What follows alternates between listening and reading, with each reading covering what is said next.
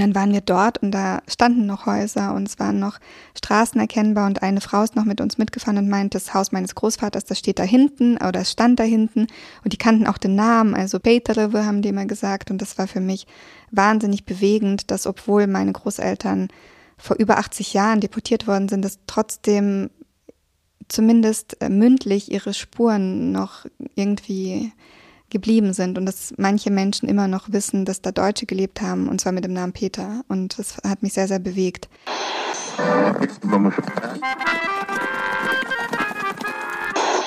Sie empfangen Radio Almata. Steppenkinder, der Aussiedler-Podcast.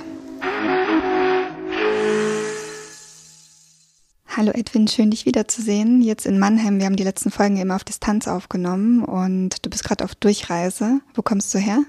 Ich komme gerade aus Stuttgart. In Stuttgart wurde die Ausstellung zum Buch Mein Name ist Eugen im Haus der Heimat des Landes Baden-Württemberg eröffnet. Und es wird im Laufe des Sommers bis äh, Oktober, bis in den Oktober hinein wird es Begleitveranstaltungen geben, Podiumsdiskussion, Lesungen. Informationen dazu könnt ihr finden auf der Webseite des Haus der Heimat des Landes Baden-Württemberg. Heute wollten wir uns äh, wieder über die Ukraine unterhalten und über besondere Regionen und Landschaften unserer Familiengeschichte.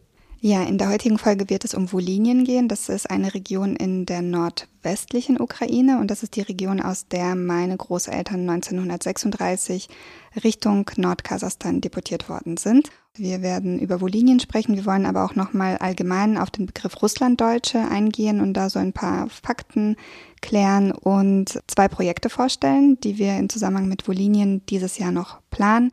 Wie geht's dir denn, Ira? Mir geht's ganz gut. Also ich habe mich mittlerweile ein bisschen an den Krieg gewöhnt. Tatsächlich, heute ist Tag 100 des Ukraine-Krieges und ich stelle fest, ähm, ja, dass das tatsächlich passiert ist, wovor ich auch Angst hatte einerseits, dass ich mich gewöhne und andererseits verstehe ich auch, dass es irgendwie sein muss. Also dass ich nicht in diesem permanenten Alarmzustand bin wie in den ersten Wochen, damit ich auch einfach meinen Alltag weiterhin auf die Reihe bekomme. Wie geht's dir? Na, ähm ich weiß nicht, ob man sich an, an den Krieg gewöhnen kann. Also mein Tag fängt immer noch mit, äh, mit äh, dem Checken von der Nachrichten, äh, Nachrichten in der Ukraine, wie es jetzt gerade aussieht. Und mein erster Gedanke ist, am Morgen, du musst unbedingt gucken, ob es die Ukraine noch gibt. So in dem Sinne. Ne? Und ähm, es ist natürlich sehr bedrückend, dass die Situation jetzt auch so verfahren ist. Und es sind natürlich nicht die Schrecken der ersten Tage, aber auf jeden Fall überkommt mich dann schon noch so eine große Sorge, weil das ja nicht irgendein Konflikt von zwischen zwei Ländern ist, die irgendwo da weit weg sind, sondern dass es erstens so nah an uns dran ist und dass es uns ja persönlich auch so betrifft. Aber ähm, eine große Sorge äh, richtet sich auch gegen die öffentliche Wahrnehmung, dass äh, es in Deutschland, in Europa, ähm, ähm, dass jetzt einfach neue Themen kommen, die äh, für uns wichtiger erscheinen oder dass der Krieg uns dann so berührt, dass wir in unserer Bevölkerung dann sehr stark an uns selbst denken und an unsere Sorgen und unsere ähm, Ängste, wie zum Beispiel, ich weiß nicht, Atomkrieg oder dass die Energiepreise so steigen werden und dass unsere Bevölkerung eine Haltung zu dem Krieg entwickelt, so im Sinne von, dürfte uns eigentlich nichts mehr angehen oder das nervt mich jetzt. Und ähm, du hattest ja äh, Neulich warst du ja auf einer Demo in Mannheim und äh, du hattest ja auch so deine Beobachtungen gemacht. Was, was waren denn deine Beobachtungen? Ich war letzte Woche hier in Mannheim auf einer Kundgebung im Sinne der Solidarisierung mit der Ukraine und ich habe festgestellt, es waren hunderte von Menschen da und es waren, weiß ich nicht, vielleicht zwei Prozent hiesige Bevölkerung und alle anderen waren ukrainische Menschen. Und das hat mich traurig gemacht und wütend gemacht. Also ich habe dann auch eine Wortmeldung gehabt und habe auf Russisch und auf Deutsch gesprochen. Ich habe gemeint, ich schäme mich. Warum sind hier denn so wenige hiesige? Weil diese Menschen, die ukrainischen Menschen, die da vor Ort waren, die möchten diese Solidarität ja auch fühlen und nicht nur irgendwo lesen. Es ist wichtig, dass wir unsere Solidarität auch in solchen Momenten zeigen, damit die Menschen sich wirklich unterstützt fühlen und diese Kraft, die sie durch uns bekommen, auch an ihre Menschen in der Ukraine weitergeben. Und das sind in erster Linie Männer, die gerade einen Krieg kämpfen für uns, damit wir weiterhin in Freiheit leben können.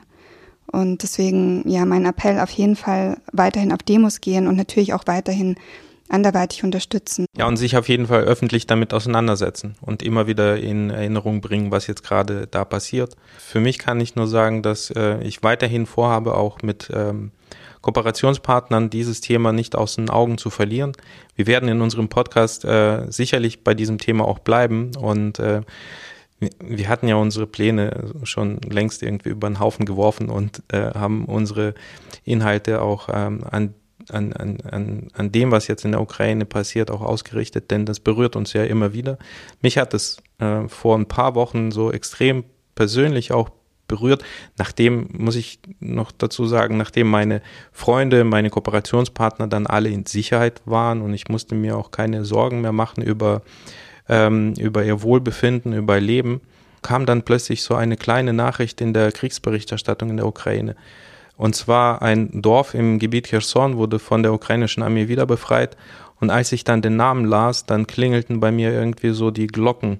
Und zwar, äh, das war das Dorf, in dem mein Urgroßvater auf die Welt gekommen ist.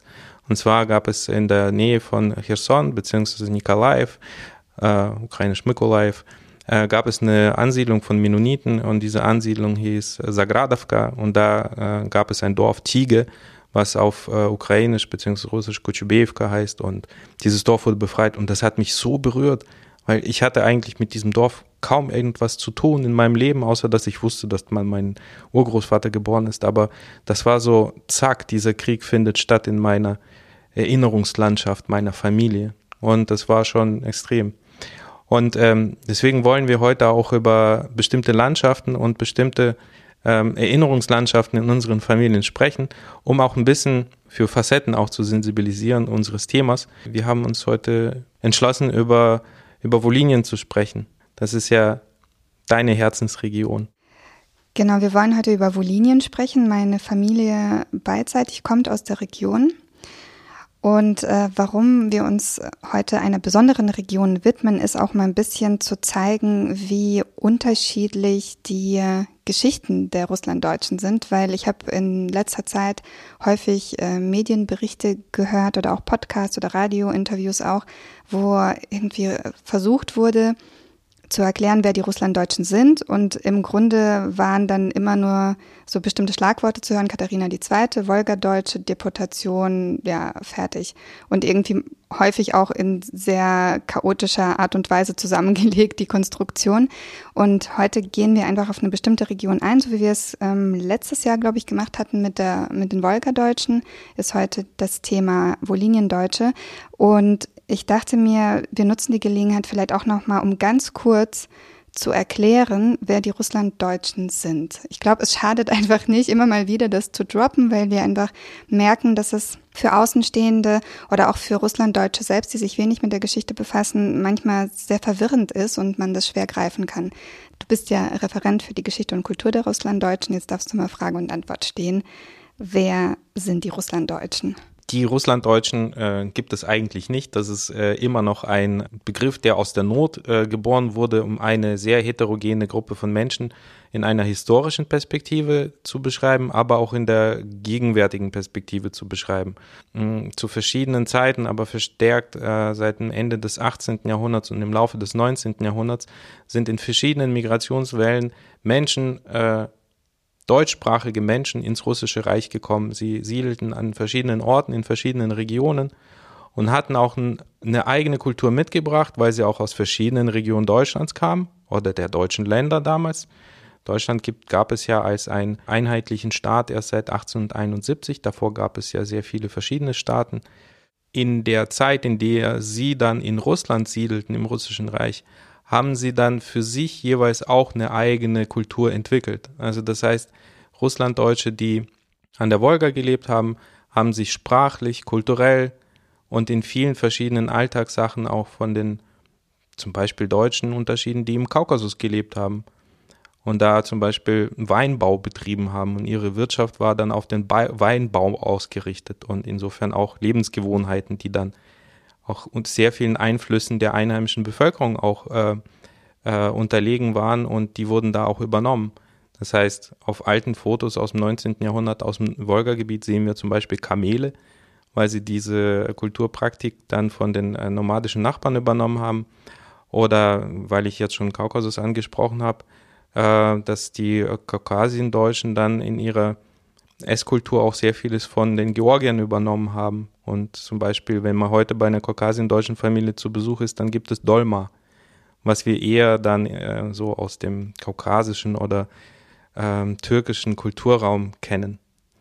Und ähm, deswegen, es gibt viele unterschiedliche Gruppen von Russlanddeutschen in der Geschichte. Und äh, heute ähm, ist es auch nicht so einfach äh, zu erklären. Es ist auch ziemlich divers. Okay, vielleicht um nochmal diese Begriffe kurz abzuholen. Also Katharina die Zweite, Wolga und vielleicht Deportation. Also wie kann man das irgendwie sinnig, also vielleicht kannst du nochmal auch mhm. kurz sagen. Am Anfang und am Ende der Geschichte der Russlanddeutschen sozusagen standen äh, bestimmte politische Entwicklungen oder beziehungsweise auch juristischer Status. Am Anfang stand, äh, gab es eben äh, den, die Kolonisten, die deutschen Kolonisten und am Ende, äh, das dann zunehmend ab den 1990er Jahren, äh, die Möglichkeit als Aussiedler in Deutschland aufgenommen zu werden. Und das ist die Klammer um diese verschiedenen äh, Deutschen, die im Russischen Reich und in der Sowjetunion gelebt haben. Alles, was dazwischen ist, ist sehr unterschiedlich und sehr divers. Und es gab natürlich die Wolgadeutschen, es gab die Schwarzmeerdeutschen, es gab die Woliniendeutschen, es gab dann die Mennoniten, die eine äh, eher eine religiös geprägte Gruppe waren, sprachlich auch. Ähm, genau, und von diesen Gruppen gab es relativ viele. Ähm, Katharina als Zarin hatte eben damals dieses Programm aufgelegt und hatte die ersten Siedler eingeladen. Und deswegen sprechen heute viele über Katharina als die Initiatorin der äh, Migration ihrer Vorfahren nach Russland. Ähm, Wolga äh, ist insofern immer prominent bei den äh, Erzählungen über die russlanddeutsche Geschichte, weil das das größte kompakt besiedelte Gebiet von äh, Deutschen, der deutschen Minderheit war. Und dann hatten sie auch noch in der Sowjetunion diesen besonderen Status, eine Autonomie gewesen zu sein, also eine quasi, ein quasi Staat im Staat. Das hatten die anderen Gruppen von Russlanddeutschen nicht, beziehungsweise auf einer kleineren Ebene. Insofern ist die Wolga-Republik so prominent gewesen und es gab auch internationale Aufmerksamkeit aus dem Westen diesem Projekt gegenüber. Und man kannte eben die Wolgadeutschen und die Wolga-Republik kannte man hier in Deutschland schon seit den 20er, 30er Jahren ziemlich gut. Und die anderen Siedlungsgebiete und die deutschen Minderheit kannte man eher weniger. Deswegen spricht man auch mehr über die Wolgadeutschen. Die sind natürlich viele gewesen, also zum Schluss, kurz vor der Deportation 1941, waren das fast eine halbe Million, aber es waren immer noch ungefähr ein Viertel bis ein Drittel aller Angehörigen der deutschen Minderheit. Weil du Deportation gesagt hast, die Deportation erfolgte 1941 mit dem Anfang des Zweiten Weltkrieges, mit dem Überfall der Wehrmacht auf die Sowjetunion. Und äh, dieser Deportation unterlagen fast alle Russlanddeutschen, die in der Sowjetunion gelebt haben.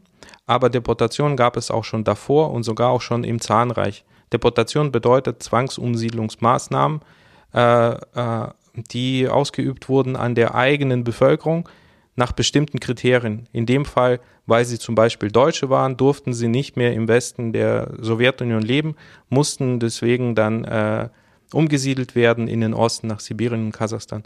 Und so erging es ja deiner Familie, weil die sind ja bereits vor dem Krieg deportiert worden. Wie, wie war das denn bei dir? Ich glaube, darauf gehe ich gleich ein, wenn wir das vielleicht ein bisschen chronologisch durchgehen, die Geschichte der Woliniendeutschen und meiner Familie, weil meine Familie wurde zweimal deportiert und das ist auch oftmals nicht bekannt, also während des Ersten Weltkrieges und dann 36 vor dem Zweiten Weltkrieg.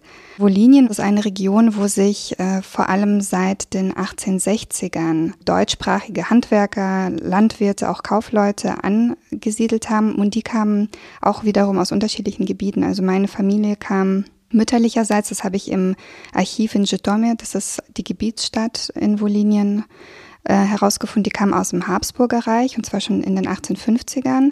Und äh, Papas Seite kommt so Ostpreußen, wobei mein Urgroßvater in Lublin, also in Kongress Polen, geboren worden ist.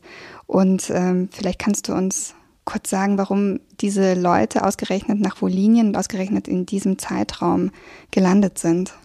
Vielleicht noch ein paar Worte dazu, was überhaupt Wolinien ist.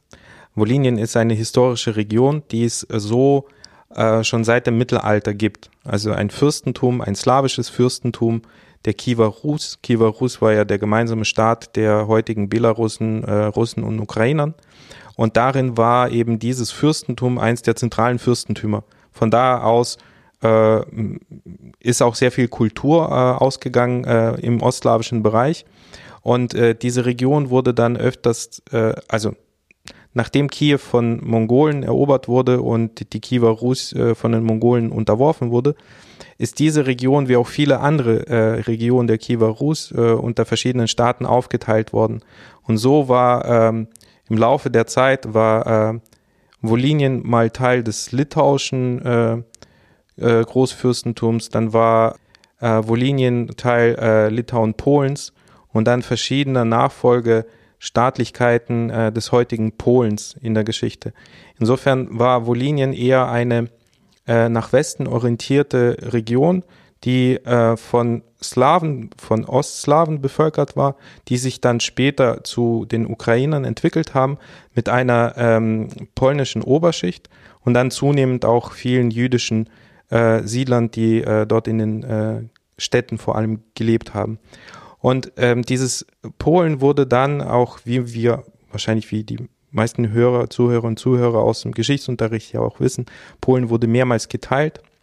Und so ist dann ab dem 18. Jahrhundert äh, sukzessiv Teile äh, Woliniens immer mehr dann zum Zahnreich auch übergegangen im Zuge dieser Teilungen. Und äh, viele Prozesse führten dazu, dass dieses Gebiet dann äh, ja einen wirtschaftlichen Niedergang erlebt hatte. Und zu einem bestimmten Zeitpunkt haben dann die neuen Besitzer in Wolinien sich nach ähm, Möglichkeiten umgesehen, das Land wirtschaftlich wieder äh, voranzubringen. Und es gab viele ähm, Ländereien, die äh, nicht mehr gut bewirtschaftet wurden oder nicht mehr bewirtschaftet wurde.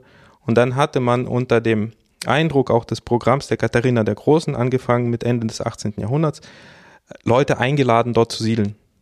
Und äh, später dann äh, nicht als Kolonisten, sondern, also wie die Wolgadeutschen, sondern als äh, Pächter. Man hatte sie eingeladen und hatte denen zu Pacht Land überlassen.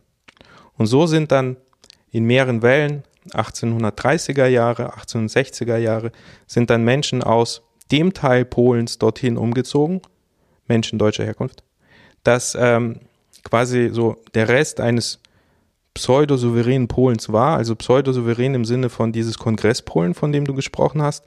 Das war im Zuge des Wiener Kongresses entstanden, also infolge der napoleonischen Kriege und äh, war dem Status nach souverän, aber eigentlich sehr unter russischer Dominanz.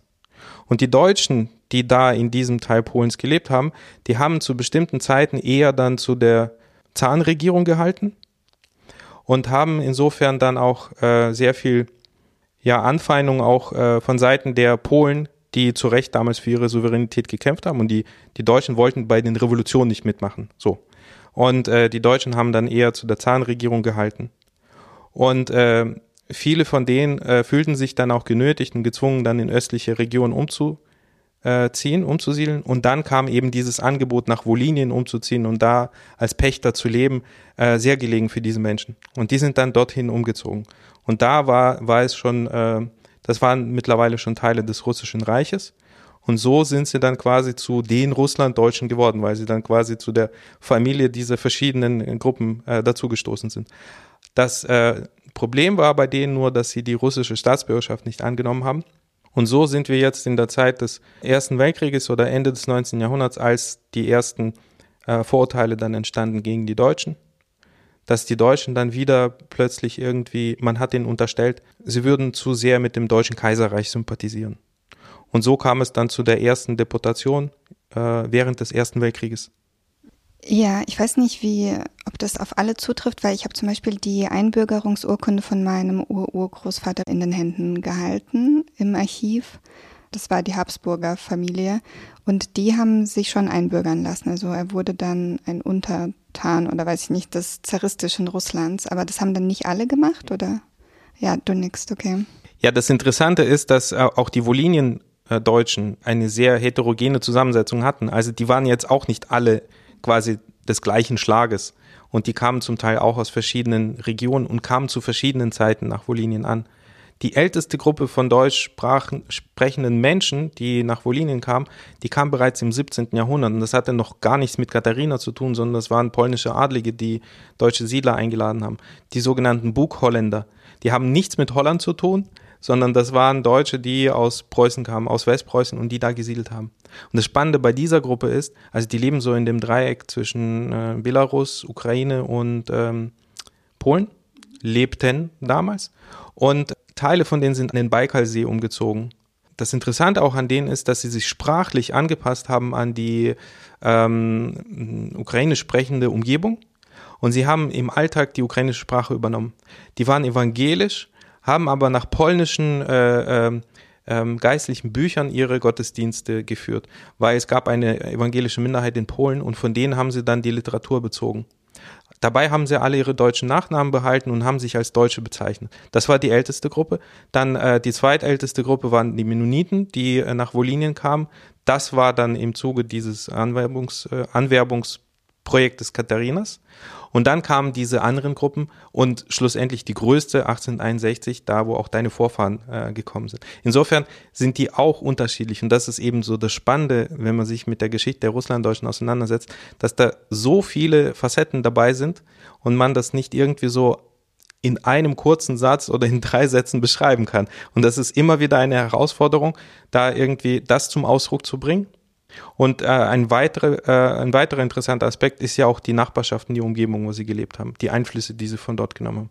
Hast du ihrer äh, aus den Erzählungen deiner äh, Eltern, Großeltern äh, erfahren, wie sie zum Beispiel mit den, ähm, welchen Austausch gab es mit den Ukrainern oder mit anderen äh, Bevölkerungsanteilen, die es da gab?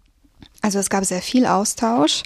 Und auch ein bisschen unterschiedlich. Also das Dorf äh, mütterlicherseits überwiegend, weil die haben kreuz und quer geheiratet, deswegen kann ich das nicht so 100 Prozent äh, klar trennen. Aber das wurde tatsächlich 1861 gegründet, das heißt Horschik und ist äh, also 15 Kilometer ungefähr von Kordestin entfernt. Das ist vielleicht dem einen oder anderen Begriff, weil das im Anfang des Ukraine-Krieges jetzt auch angegriffen worden war. Und das liegt sehr nah an der belarussischen Grenze. Also Genau, und ähm, das wurde gegründet von deutschsprachigen Baptisten und das war so fast zu 100 Prozent ein Deutsch, von Deutschen bewohntes Dorf. Und ähm, väterlicherseits wiederum, äh, das Dorf, das ist ein bisschen weiter westlich, Tovine, da war ich letztes Jahr, ähm, da war es ganz gemischt. Da waren viele ukrainische Menschen und sehr viele polnische Menschen und deutsche Menschen. Und es gab wahnsinnig viel Austausch. Also die haben gegenseitig ihre Sprachen beherrscht. Also mein Großvater, seine erste Ehefrau war eine Ukrainerin. Er hat mit ihr auf Ukrainisch gesprochen, sie hat auf Deutsch geantwortet. Und das war so absolut normal, dass man gegenseitig die Sprache irgendwie konnte, also von den anderen Menschen, die in dem Dorf oder in der Region auch gelebt hatten. Und ähm, man hat zusammen gefeiert und irgendwie natürlich äh, hat auch zusammen gearbeitet und kooperiert und Handel betrieben. Und es gab auch durchaus viele jüdische Menschen in der Region. Das hat, äh, haben mir andere Tanten erzählt. Das waren immer die Händler, die kamen dann in das Dorf gefahren und haben halt ihre Ware verkauft. Aber es gab einfach wahnsinnig viel Austausch und es war alles so viel fluider, als man das heute kennt. So, keine Ahnung, dass man innerhalb einer Landesgrenze eine Sprache spricht. Das war damals nicht so. In Wolinien wurden einfach mehrere Sprachen parallel gesprochen und auch bis nach Kasachstan hinein, nach der Deportation. Meine Großmutter hat äh, Deutsch gesprochen, sie konnte auch Plattdeutsch und sie hat auch Ukrainisch gesprochen. Sie hat zum Beispiel nie Russisch gesprochen. Woher denn auch? Also sie haben ja in der Ukraine gelebt. Und ich bin mir sicher, dass die auch das ein oder andere jiddische Wort noch konnte. Und das ist ja nicht nur auf die Sprache bezogen, sondern es gab ja einfach einen Wahnsinn kulturellen Austausch. Und das habe ich auch gemerkt, als ich letztes Jahr in der Ukraine gelebt habe, dass mir Leute in der Region erzählt haben, dass ihre Väter, Großväter, bestimmte Werkzeuge oder bestimmte Bauarten in Wolinien verwenden, die sie von den Deutschen gelernt hatten. Und das heißt zum Beispiel Winkel und das heißt so und so. Also, dass deutsche Begriffe aus dem Handwerk immer noch in der Ukraine benutzt werden in den Regionen. Und bei meiner Mutter bis heute gibt es zum Beispiel den Borsch zu essen, also die typisch ukrainische Suppe. Also dieser kulturelle Austausch, der wirkt bis heute fort und der bestand einfach früher in einem ganz, ganz großen Ausmaß ich habe vorhin noch versucht herauszufinden, nachzulesen, wie viele Menschen das dann waren, zu welchen äh, Zeiten, wie viele Deutsche da gelebt haben in Wolinien. Interessanterweise, äh, ja, eine Aussage, die ich dann äh, gesehen habe, war, zu verschiedenen Zeiten sind Anfangs waren das irgendwie so 6000 Menschen, die dann lebten. Dann Mitte des 19. Jahrhunderts waren das dann irgendwie so um die 30.000. Dann kam diese große Zuwanderungswelle Und dann äh, schreibt der Autor, wie es aber zu dieser explosionsartigen Vermehrung der Woliniendeutschen gekommen ist, kann er jetzt nicht sagen, aber äh, Anfang des 20. Jahrhunderts lebten dann schon 250.000 äh, Deutsche äh, auf dem Gebiet ähm, des historischen Woliniens, also auch des heutigen Woliniens. Also sein Rückschluss war, dass obwohl diese Menschen es nicht so einfach hatten, weil die kamen nicht auf diesem günstigen Ticket der Kolonisten. Die Kolonisten haben ja sehr viele Privilegien bekommen. Die Woliniendeutschen waren Pächter, also sie mussten dann quasi, ähm, ja, wie wir das heute auch kennen aus, äh, aus verschiedenen Bereichen der, der Wirtschaft, die mussten eben auch Pacht bezahlen. Sie hatten auch relativ kleine Landwirtschaften, so im Vergleich zu den Schwarzmeerdeutschen zum Beispiel. Die haben da jetzt nicht wahnsinnig erfolgreich gewirtschaftet. Aber der Umstand, dass es dann so viele geworden sind, deutet darauf hin, dass sie dann doch irgendwie größere Familien sich leisten konnten. Und so äh, war das dann vor dem Ersten Weltkrieg, lebten ungefähr eine Viertelmillion Deutsche in dieser Region. Und das hatte wohl dann auch die Zaren während des Ersten Weltkrieges, als der ausgebrochen hat, eben äh, dazu äh, gebracht, ihnen zum Misstrauen oder beziehungsweise diese große Anzahl an Deutschen, die in Augen des Zaren potenziell illoyal waren zum russischen Reich im Ersten Weltkrieg, hat ihn ja auch dazu bewogen, sie zu deportieren. Und äh, später, also aus den westlichen Regionen, äh, der Plan war, dass alle Deutsche aus den westlichen Regionen des Zahnreiches deportiert werden. Und angefangen hatte man mit den Woliniendeutschen. Aber der Plan war, alle, auch die Wolgadeutschen und die Schwarzmeerdeutschen zu deportieren. Nur ist die Oktoberrevolution dazwischen gekommen und die Sowjets haben ja erstmal den äh, allen Minderheiten, die in der Sowjetunion gelebt haben, Minderheiten wurden sie ja nicht genannt, man hatte sie Nationen genannt, man hatte ihnen dann eben alle Rechte auch zugestanden. Und insofern hatte man diesen Prozess damals angehalten durch die Oktoberrevolution.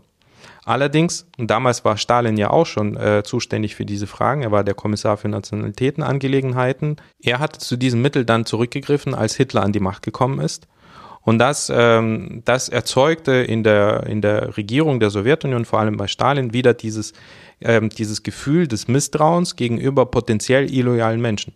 Und insofern kann dann die nächste Deportationswelle 1936, nachdem, ja, nachdem 1933 Hitler die Macht ergriffen hatte, und äh, dann traf es wieder als erste die Woliniendeutschen. Ja, und genauso erging es auch meiner Familie. Die wurden während des Ersten Weltkriegs deportiert und zwar nach Sibirien zum Teil. Die wurden deportiert und ähm, es war richtig schlimm. Also ich habe zum Beispiel einen Teil meiner Familie, da gab es eine Großfamilie. Karl Krieger hieß äh, der Vater und die hatten 13 Kinder und nur eins hat diese Deportation überlebt. Also man spricht zumindest das sind die Zahlen, die ich gefunden habe, man spricht davon, dass ungefähr 50.000 Woliniendeutsche diese Deportation nicht überlebt haben und dass nur 120.000 Woliniendeutsche zurückkehrten nach der Verbannung während des Ersten Weltkriegs. Aber immerhin sind sie zurückgekehrt. Das wäre dann nicht der Fall als meine Familie 36 deportiert worden ist nach Nordkasachstan, weil das hieß dann Verbannung auf Lebenszeit und ähm, nachdem diese Verbannung auf Lebenszeit irgendwie so rund 20 Jahre später aufgehoben worden ist, beziehungsweise erst in den 60ern, gab es einfach keinen Weg zurück nach Wolinien. Und so ist diese Sehnsucht bei meinen Großeltern immer geblieben. Also sie haben sich immer sehr nach ihrem Wolinchen gesehnt, nach ihrer Heimat. Und ich sehe da immer so die Parallele jetzt auch zum jetzigen Krieg, dass die Leute in der Ukraine ihre Heimat verlassen müssen. Und sie denken vielleicht auch, okay, ähm, ich lasse einen Teil da. Natürlich, also man kann ja nicht alles mitnehmen. Ich schließe ab, ich nehme den Schlüssel mit zu mir, mit nach Deutschland, nach Polen, wohin auch immer du fließt. Aber ich komme ja wieder. Und diese Hoffnung hatten meine Großeltern auch. Die wurden deportiert 36. Sie haben das Nötigste mitgenommen. Und, und ich denke auch, dass sie dachten, ja, das ist jetzt irgendein Wahnsinn. Das dauert jetzt ein paar Monate und dann kommen wir wieder zurück. Und sie sind nie wieder zurückgekehrt. Und das wünsche ich natürlich den ukrainischen Menschen im Moment nicht, die geflüchtet sind. Aber es kann passieren. Und das ist irgendwie sehr, sehr gruselig. Kann auch passieren und dann ähm, ähm, schließe ich jetzt wieder an historische äh, Erläuterung, dass ähm, Nee, das kann hoffentlich nicht passieren, aber es passierte den äh, Woliniendeutschen, dass sie sich dann plötzlich in zwei Staaten wiederfanden, nachdem ähm, nach der Oktoberrevolution im Krieg zwischen der Sowjetunion und Polen dann ähm, Wolinien geteilt wurde. Das heißt, der äh, westliche Teil Woliniens, also mit der äh, Stadt Lutsk, äh, ging dann an Polen und äh, das östliche Wolinien um die Stadt Zhytomyr äh, verblieb dann quasi äh, in der Sowjetunion. Und so wurden eben die Woliniendeutschen dann wieder getrennt und lebten dann plötzlich in zwei verschiedenen Staaten. Und äh, 1939 kam es dann dazu, dass die Sowjetunion und das Deutsche Reich ein Abkommen, ein Nicht-Angriffspakt äh, abgeschlossen haben mit dem Geheimzusatz, dass ähm, Osteuropa in Einflusssphären geteilt wird. Und äh, so kamen dann die äh, Teile westlichen Voliniens um die Stadt Lutsk wieder zur Sowjetunion dazu. Ähm, natürlich befürchtete die Bevölkerung dann äh, wieder Säuberungen, die es ja in der Stalinzeit ja gab in den 30er Jahren. Sie wussten ja, was dann passieren kann, wenn sie dann zum Beispiel selbstständige äh, Bauern waren oder eine eigene Wirtschaft hatten oder was auch immer. Man wusste ja, was Kollektivierung bedeutet. Und äh, man traf aber ein Abkommen zwischen der Sowjetunion und dem Deutschen Reich, dass äh, Angehörige der deutschen Minderheit aus diesen Regionen abziehen dürfen äh, ins Deutsche Reich. Die sogenannte Heim ins Reich Aktion. Und so sind große Teile der Voliniendeutschen, unter anderem nicht nur, aber auch Teile der deutschen Bevölkerung aus den baltischen Staaten, aus Estland, Lettland und äh, aus dem Memeland, also aus heutigem Litauen, aber auch aus äh, Bessarabien oder aus der Bukowina, also quasi aus den westlichen Teilen, die äh, an die Sowjetunion gegangen sind im Zuge dieses Vertrages. Diese Menschen sind dann ins äh, Kerngebiet des Deutschen Reiches äh, abgezogen worden. Nur auch nicht direkt da auf dem Gebiet des heutigen Deutschlands, sondern im Wartegau. Und der Wartegau ist ein Teil Polens, also um den Fluss Warte der früher auch Polen war, aber durch den Überfall der äh, Wehrmacht auf Polen dann von Deutschland annektiert wurde. Und da wurden diese Menschen angesiedelt. Erstmal. Nachdem der Zweite Weltkrieg drohte äh, verloren zu gehen für das Deutsche Reich und die sowjetische Armee nach und nach auch diese Gebiete überrollte, ist diese Bevölkerung, also sind diese Menschen wieder geflohen äh, und haben versucht, sich dann äh, auf dem Gebiet des heutigen Deutschlands irgendwo in Sicherheit zu bringen. Und so sind Teile der Voliniendeutschen äh, in, auf dem Gebiet des heutigen Deutsch, äh, Deutschlands auch geblieben. Und sie mussten nicht zurück in die Sowjetunion, weil darüber haben wir mal in der Folge zu den äh, Schwarzmeerdeutschen gesprochen. Da gab es diese Aktion der Repatriierung. Das heißt, alle, die sowjetische Bürger waren, mussten äh, wieder zurück in die Sowjetunion. Aber diese Voliniendeutschen waren ja keine sowjetischen Bürger, sondern die waren ja quasi Bürger Polens, kann man wohl sagen, weil sie waren ja aus diesen westlichen Teilen Woliniens. Und die konnten dann bleiben in Deutschland nach dem Zweiten Weltkrieg. Und viele von denen sind äh, äh, in Ostdeutschland gelandet und äh, waren, hatten dort einen Status, der hieß dann Umsiedler. Also die hießen nicht Aussiedler, sondern Umsiedler. Das ist eine bestimmte Art von Polit Bevölkerungspolitik der DDR gewesen, wo man nicht anerkannt hat, dass es Vertriebene und Flüchtlinge gibt, also wie es hier im Westen war. Und diese Menschen durften sich kompakt ansiedeln in manchen Regionen Ostdeutschlands, zum Beispiel Mecklenburg. Und in Mecklenburg gibt es heute noch, das Wolinia Umsiedlermuseum. Ein äh, sehr schönes kleines Museum, sehr malerisch gelegen am Rande der Mecklenburgischen Seeplatte. Ein Freilichtmuseum, wo eben so ein Gehöft von äh, diesen Volinia-Umsiedlern wieder aufgebaut wurde, beziehungsweise gepflegt wurde. Und es ist heute äh, zu besichtigen, ist ein, wirklich ein sehr spannender Ort. Und spannend ist er, weil diese Volinia-Umsiedler äh, ihre Häuser so gebaut haben, wie sie es halt eben gewohnt waren. Und deswegen sehen diese Häuser oder dieses Haus, was es da noch gibt, so ähnlich aus wie äh, in Wolinien, wo sie gelebt haben zu Linstow, so heißt nämlich dieser Ort in Mecklenburg, wo sich 70 wolinische Familien angesiedelt hatten nach Ende des Zweiten Weltkrieges, kommen wir auch noch. Damit hat es etwas ganz Besonderes auf sich. Da haben wir nämlich was vor im Sommer. Zwei Sachen zu. Äh, aber ich wollte noch kurz anmerken, dass eben auch aus Ostwolinien, also wo meine Familie gelebt hatte, ähm, nicht alle 36 deportiert worden sind. Also es wurden halt 36 polnische und deutsche Menschen deportiert nach Nordkasachstan, aber ein Teil ist auch geblieben. Und bis heute kann ich nicht ganz rekonstruieren, warum zum Beispiel meine Tante Martha dort geblieben ist und dann äh, 44 in, auch in den Wartegau gekommen ist und, und warum eben meine Großmutter, also deren Schwester 36 deportiert worden ist. Aber es ist halt, es ist alles so verwirrend und äh, so kompliziert. Deswegen ist es vielleicht gut, wenn wir das im Einzelnen heute durchgehen, auch wenn es dann irgendwie am Ende vielleicht noch mehr Fragen aufwirft. Ich weiß es nicht. Jetzt haben wir so viel über die Vergangenheit erzählt und du hast ja über deine Familie erzählt, die ja für immer nach Kasachstan ähm, deportiert wurde. Wann warst denn du selbst zum ersten Mal da?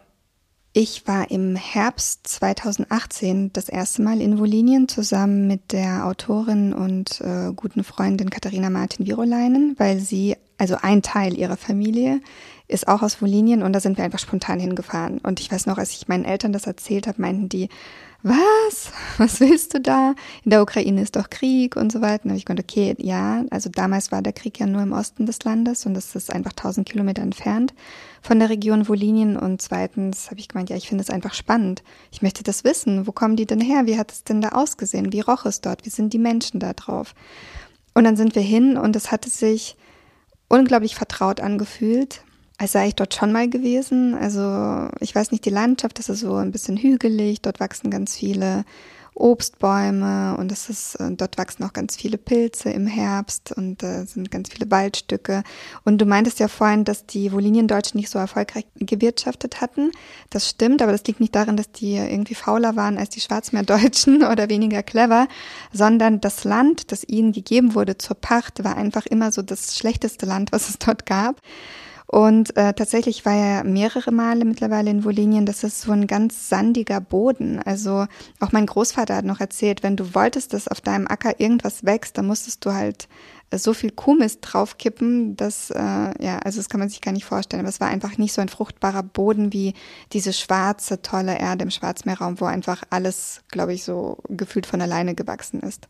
Genau, ich war 2018 da und fand es wahnsinnig spannend und dann war ich direkt 2019 wieder in Wolinien, weil Katharina und ich dann dort eine Medienwerkstatt organisiert hatten für Nachwuchsjournalisten aus Deutschland und der Ukraine. Und ähm, letztes Jahr war ich dann nochmal da. Dann äh, war ich auch endlich mal in dem Dorf, aus dem mein Großvater kommt. Und es war super spannend, weil mein Vater noch meinte, ja, also das Dorf, das heißt Tovine, das gibt's gar nicht mehr. Das kann es eigentlich gar nicht mehr geben, weil mein Großvater war Ende der 60er tatsächlich noch einmal hingefahren. Ähm, und da stand schon sein Haus nicht mehr. Also das, das wussten wir in meiner Familie. Und ich bin dann hin mit äh, einem guten Freund. Und Katharina war zufällig auch wieder dabei, weil sie mich da gerade in Odessa besucht hatte, wo ich damals gelebt hatte. Und äh, dann sind wir hin, dieses eine Dorf, wo wir so einen Anhaltspunkt hatten und haben gefragt, ja, kennt ihr Tovine? Ist das irgendwo noch, gibt's was zu sehen? Und dann meinten, es war so ein älterer Mann, meinte, ja, Torwine, da vorne, ihr müsst einfach geradeaus fahren, da stehen auch noch Häuser. Und ich war so perplex, weil ich nicht damit gerechnet hatte. Und dann waren wir dort und da standen noch Häuser und es waren noch Straßen erkennbar und eine Frau ist noch mit uns mitgefahren und meinte, ja, das, das waren so zwei riesige Nadelbäume und sie meinte, ja, das war die Toreinfahrt von einer befreundeten Familie von meinem Großvater und das Haus meines Großvaters, das steht da hinten oder es stand da hinten. Und die kannten auch den Namen, also Pet Petereve haben die immer gesagt. Und das war für mich wahnsinnig bewegend, dass obwohl meine Großeltern vor über 80 Jahren deportiert worden sind, dass trotzdem zumindest mündlich ihre Spuren noch irgendwie geblieben sind und dass manche Menschen immer noch wissen, dass da Deutsche gelebt haben und zwar mit dem Namen Peter und das hat mich sehr, sehr bewegt. Ja, die Region lässt mich natürlich nicht los. Es fühlt sich jedes Mal, wenn ich dort bin, an, als würde ich dahin gehören. Das ist ganz komisch. Also es ist wirklich eine sehr, sehr starke Verbundenheit, die vollkommen unerklärbar ist. Und ähm, weil ich mich mit dieser Region verbunden fühle, freue ich mich wahnsinnig, dass ich diesen Sommer wieder eine Medienwerkstatt machen kann. Ganz ähnlich wie die Medienwerkstatt, die Katharina und ich 2019 in Wolinien gemacht haben. Dieses Jahr leider nicht in der Ukraine, aber in Linstow.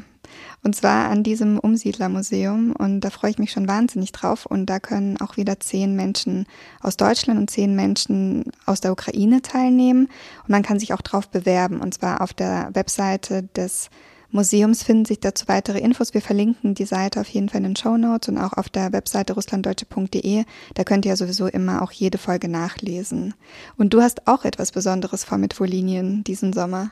Ja, ähm, wahrscheinlich ist es ein Zufall, aber vielleicht auch gar nicht so ein Zufall, dass ähm, ähm, das Kulturreferat zusammen mit dem Nordostinstitut und zwar mit äh, Dmitro Mischkov, der ja auch schon mal Gast war bei uns in der Sendung letztes Jahr, ähm, wollen wir eine äh, studentische Summer School auch in Linstow durchführen und äh, ungefähr eine Woche äh, vor deiner Medienwerkstatt vom 14. bis zum 23. August. Der erste Teil findet in Linstow statt und der zweite Teil findet dann in Detmold statt. Und eingeladen sind Studierende aus Deutschland und aus der Ukraine an dieser Summer School teilzunehmen. Wir werden ähm, Fachleute haben, die zu diesen äh, einzelnen Aspekten dann auch Vorträge halten werden. Und wir werden uns auch mit Teilungsgeschichten auseinandersetzen. Wolinien war ja geteilt, mehrmals in der Geschichte. Und wir werden uns mit der Teilungsgeschichte äh, Deutschlands beschäftigen, aber auch zum Beispiel Pommerns, weil wir besuchen dann auch das Pommersche Landesmuseum in Greifswald. Und Pommern ist ja auch eine Region, die historisch äh, größer war, als es jetzt ist. Und heute ist sie geteilt, äh, also quasi vor Pommern und hinter Pommern. Und das Hinterpommern ist jetzt äh, heute Polen. Und ähm, genau, und wir wollen uns über die Besonderheiten dieser europäischen Region Wolinien mit diesen starken Bezügen nach Deutschland und zu den Deutschen äh, unter die Lupe nehmen und wollen auch kreativ mit den Studierenden an Projekten arbeiten, wie man diese Verbindungen auch versinnbildlicht, wie man das dann ähm, darstellen kann und wollen dann eben eine angenehme Zeit auch zusammen verbringen. Und ähm, mich würde es sehr freuen, wenn geflüchtete ukrainische Studenten daran teilnehmen könnten, weil für sie wären auch die Beiträge äh, erlassen. Also für die ukrainischen Studenten ist es kostenlos und alle anderen Informationen findet ihr dann auch verlinkt, entweder äh, in dem Text äh, den es zu dieser Folge geben wird, oder einfach in den Show Notes oder auf den entsprechenden Internetseiten www.russlanddeutsche.de oder auf der Internetseite des Nordostinstituts Lüneburg. Jetzt habe ich äh, eine sinnliche Frage an dich. Wie riecht eigentlich Wolinien? Jetzt muss ich äh, fast schon sagen, nach äh, Apfelblüten. So müsste Wolinien wohl riechen, weil man das irgendwie, ich weiß nicht, in russlanddeutschen Kreisen mit Wolinien verbindet. Ich weiß es nicht, ob das was Offizielles ist. Aber jedenfalls, äh, Wolinien riecht für mich nach Äpfeln, weil ich das erste Mal im Herbst da war und an einigen Bäumen hingen noch Äpfel und äh, ich habe sie gepflückt und an ihnen gerochen und die rochen so aromatisch, so, also so riechen halt Äpfel nicht aus dem Supermarkt. Und die habe ich dann mitgenommen äh, nach Deutschland und meinen Eltern dann zum Essen gegeben. und Erde. Ich habe ganz viel Erde mitgenommen. Wir waren in so einem Haus in Gottliebsdorf. Das ist ein Dorf, aus dem meine Großmutter kommt. Und da war noch so ein altes, super altes Haus. Also vielleicht war das tatsächlich noch von den Deutschen dort. Und da hat ein Mann drin gelebt und ich habe ihn gefragt, ob ich reingehen dürfte weil mich das natürlich interessiert, wie diese Häuser auch aussahen. Also ich versuche halt so diese Geschichte zu rekonstruieren mit Bildern, weil wir haben keine Fotos aus Wolinien. Also es gibt so, es gibt ein paar Gruppenbilder, die so nach äh, Gottesdiensten gemacht worden sind beispielsweise. Und es gibt ein paar Bilder von Beerdigungen und so wirklich ein, zwei Familienbilder, aber da siehst du natürlich nicht, wie die Häuser aussahen oder die Landschaft. Und deswegen versuche ich das halt so zu rekonstruieren und wollte unbedingt in dieses Haus rein und bin auch rein und habe so jeden Winkel fotografiert und auch so ein Video aufgenommen. Und ähm, die Häuser sind übrigens, sehen aus wie die Häuser in Kasachstan, also wie das Haus meines Großvaters. Also die Bauweise haben die halt einfach mitgenommen, die Deutschen. Das sind so, ähm, so kleine Holzhäuser, die das Charakteristische sind so die Fensterrahmen, die sind so aus Holz geschnitzt und meist grün oder blau. Also ganz kunstvoll geschnitzt und es gibt immer so eine Veranda, irgendwie so, ein, so eine angebaute Veranda und genauso sahen halt auch die Häuser in Kasachstan in dem Dorf meiner Großeltern aus. Und so sieht das Haus in Linstow in dem Freilichtmuseum aus.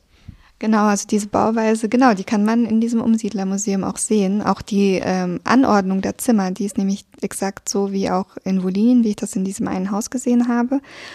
Und dann bin ich raus und habe diesen Mann gefragt, ob ich ein bisschen Erde haben könnte von diesem Grundstück, weil ich mir einfach vorstelle, dass es das Haus meiner Großmutter fertigt. Das ist so stellvertretend für mich. Und dann hat er mir so einen ganzen Beutel gegeben. Ich weiß nicht, fünf Kilo, sechs Kilo. Und dann dachte ich, oh Gott, ich muss, ich habe nur Handgepäck gebucht, ich muss ja zurückfliegen in zwei Tagen. Und dann wollte ich auch nicht sagen, nee, ich nehme jetzt nur einen Teil mit. Das kam mir so, ich weiß nicht, so falsch vor. Und dann habe ich tatsächlich diesen ganzen Beutel mitgenommen und habe dann die Erde einfach verteilt an Mama, Papa, andere Verwandte. Ich weiß nicht, ob sie das so emotional sehen wie ich, aber für mich bedeutet diese Erde halt etwas. Das ist halt die Erde, die ja, in der meine Großeltern auch äh, begraben werden wollten, einfach weil es ihre Heimat ist und stattdessen war es halt dann Nordkasachstan. Deswegen. Ich war noch nie in Wolinien, aber ich stelle mir auch vor, wie das riechen kann. Und zwar nach morschem Holz. Ich hatte Verwandtschaft in Sibirien und äh, es ist auch so eine waldige Gegend oder eine waldreiche Gegend und die Häuser sind aus Holz. Und äh, wenn man so ein Haus betritt, ein älteres Haus, äh, riecht es immer so ganz spezifisch nach alten, feuchten Holz. Und äh, so stelle ich mir das vor. wie gesagt, ich war noch nie da, aber ich war ähm, nicht weit von da in Galizien, also quasi in der benachbarten Region, die südlich Voliniens liegt, äh, wo es die Stadt äh, Lviv, äh, Lemberg gibt. Und äh, da hatten wir ähm, auch eine studentische Exkursion dahin und äh, eine äh, Teilnehmerin, eine Studentin aus Quedlinburg, glaube ich, in Sachsen-Anhalt. Sie hatte den Auftrag bekommen von ihrem Großvater, der da noch in, in so einem Dorf geboren ist. Und wir hatten nur so eine ganz alte Karte. Und das war wie so eine, ja, wie so, ein, so eine richtige Schatzsuche. Wir sind dann mit dieser Karte losgefahren, hatten einen Guide und sind dann in diesem Dorf angekommen. Und das war wie im Dornröschenschlaf. Also vor allem der alte deutsche Friedhof war noch erhalten. Und äh, sie hatte dann auch das Grab gefunden von ihrem Urgroßvater, also von dem Vater von dem Opa, der es ihr aufgetragen hat. Und da war auch dieses eine alte Haus und es roch genauso. Und deswegen stelle ich mir das so vor. Und da in dem Haus lebten noch äh, ein, lebte ein altes ukrainisches Ehepaar. Und das waren die letzten, die sich noch an das Zusammenleben mit den Deutschen erinnern konnten, weil sie als Kinder noch vor 39 da gelebt haben und äh, wussten noch, äh, das waren eben ihre Spielkameraden und kannten noch die Namen und das war so herzlich. Und das Interessante war, dass, ich meine, Galizien ist ja äh, Habsburg gewesen und äh, dann hatte der alte Mann vom, äh, vom Dachstuhl, vom Speicher dann das Porträt von Kaiser Franz Josef dann runtergeholt und hat dann mit voller Stolz erzählt, dass sein Großvater irgendwie Soldat bei der K&K-Armee war. Aber dieses Bild haben sie immer versteckt, weil sie haben äh, Konsequenzen befürchtet. Das erinnert mich jetzt gerade, wie, wie Katharina und ich das erste Mal in Wolinien diese Dörfer gesucht haben, weil es gab ja über 300 Siedlungen von Deutschen in Wolinien bis zum Zweiten Weltkrieg. Und es gibt so eine alte Karte dazu. Und wir hatten diese Karte dabei und äh, haben halt Google Maps noch angeschmissen und uns irgendwie so da durchnavigiert. Aber die Namen heißt, sind jetzt natürlich andere. Also Holschik heißt immer noch Holschik und es ist immer noch bewohnt von 2000 Menschen. Ähm, aber zum Beispiel Gottliebsdorf heißt Zolianka, gibt's auch auf gar keiner Karte mehr, weil da nur noch zwei Häuser geblieben sind. Und das war echt ein Abenteuer, überhaupt diese Siedlung zu finden. Und es war auch nur möglich, weil wir vor Ort Leute hatten, die selbst Woliniendeutsche Vorfahren haben, aber in der Ukraine leben und sich damit beschäftigen und auch wussten, wo das ungefähr sein müsste. Und dann musst du dich halt so durchfragen. Aber das ist natürlich aufregend. Ja, mir ist auch gerade eingefallen wegen Friedhof und so, als ich letzten Sommer in Wolinien war, äh, in Towine, haben mir die Menschen erzählt, dass es zwei deutsche Friedhöfe da noch gibt. Die sind im Wald und da gibt's wohl auch noch Grabsteine und so. Und ich war nicht dort, weil ich keine Zeit hatte. Und weil ich gesagt habe, ich komme dieses Jahr mit mehr Zeit. Ich wollte dieses Jahr ein paar Wochen in Towine verbringen und habe schon Menschen gefunden, bei denen ich hätte wohnen können und wollte diese ähm, Friedhöfe aufräumen und da ein Gedenkkreuz oder ein Gedenkstein hinstellen. Und das ähm, tut natürlich wahnsinnig weh, dass ich nicht weiß, wann ich wieder nach Wolinien komme. Und es tut mir vor allem sehr für die Menschen leid, die jetzt dort sind oder von dort geflüchtet sind. Es gibt aber immer noch eine deutsche Minderheit in Wolinien, die äh, bis heute noch aktiv sind. Natürlich jetzt unter den aktuellen Umständen auch zum Teil hier in Deutschland. Ja, Ira, das war jetzt unsere Folge über Wolinien und über die Vielfalt, die es in der Ukraine gab, die es in der Ukraine heute noch gibt, die Vielfalt unter den Russlanddeutschen insgesamt. Und ähm, naja, und über unsere Bedenken und Sorgen, dass ähm, dieses Thema bald aus der Öffentlichkeit verschwinden wird, was uns ja immer noch extrem betrifft. Ja, und wenn ihr mehr über Wolinien erfahren möchtet, dann äh, nehmt ihr am besten an der Summer School teil, wenn ihr in dieser Altersspanne seid oder an der Medienwerkstatt. Das, die richtet sich auch an äh, jüngere Menschen, also zwischen 18 und 30 Jahren. Beziehungsweise müsst ihr, also wenn ihr euch angesprochen fühlt und ihr seid schon 31, dann äh, bewerbt euch trotzdem und dann gucken wir, ob das irgendwie klappt. Aber Infos dazu findet ihr dann online unter den Show Notes. Und wir haben gerade auch überlegt, ob wir Literaturempfehlungen für euch haben zum Thema Wolinien, aber so richtig viel Literatur gibt's dazu nicht. Wir hoffen, dass es dazu vielleicht bald den einen oder anderen Roman geben wird oder ein Sachbuch, weil das ist auf jeden Fall eine sehr spannende Geschichte, die auch viele Menschen, die heute als Russlanddeutsche Spätaussiedler und Aussiedler in Deutschland leben, betrifft. Das ist ja ihre Wurzel. Und Ira, du schreibst ja auch sehr viel und äh, es wird bestimmt äh, das eine oder das andere von dir über Wolinien geben. Und es wird sich bestimmt auch einen Ort finden, wo man dann deine Sachen über Wolinien lesen kann. Ja, dann alles Gute und ähm, bis bald Und heute verabschieden wir uns wieder auf Ukrainisch, oder? Papa. Papa. Das war Steppenkinder, der Aussiedler-Podcast mit Ira Peter und Edwin Wagentin. Ein Projekt des Kulturreferats für Russlanddeutsche am Museum für Russlanddeutsche Kulturgeschichte. Gefördert von der Beauftragten der Bundesregierung für Kultur und Medien.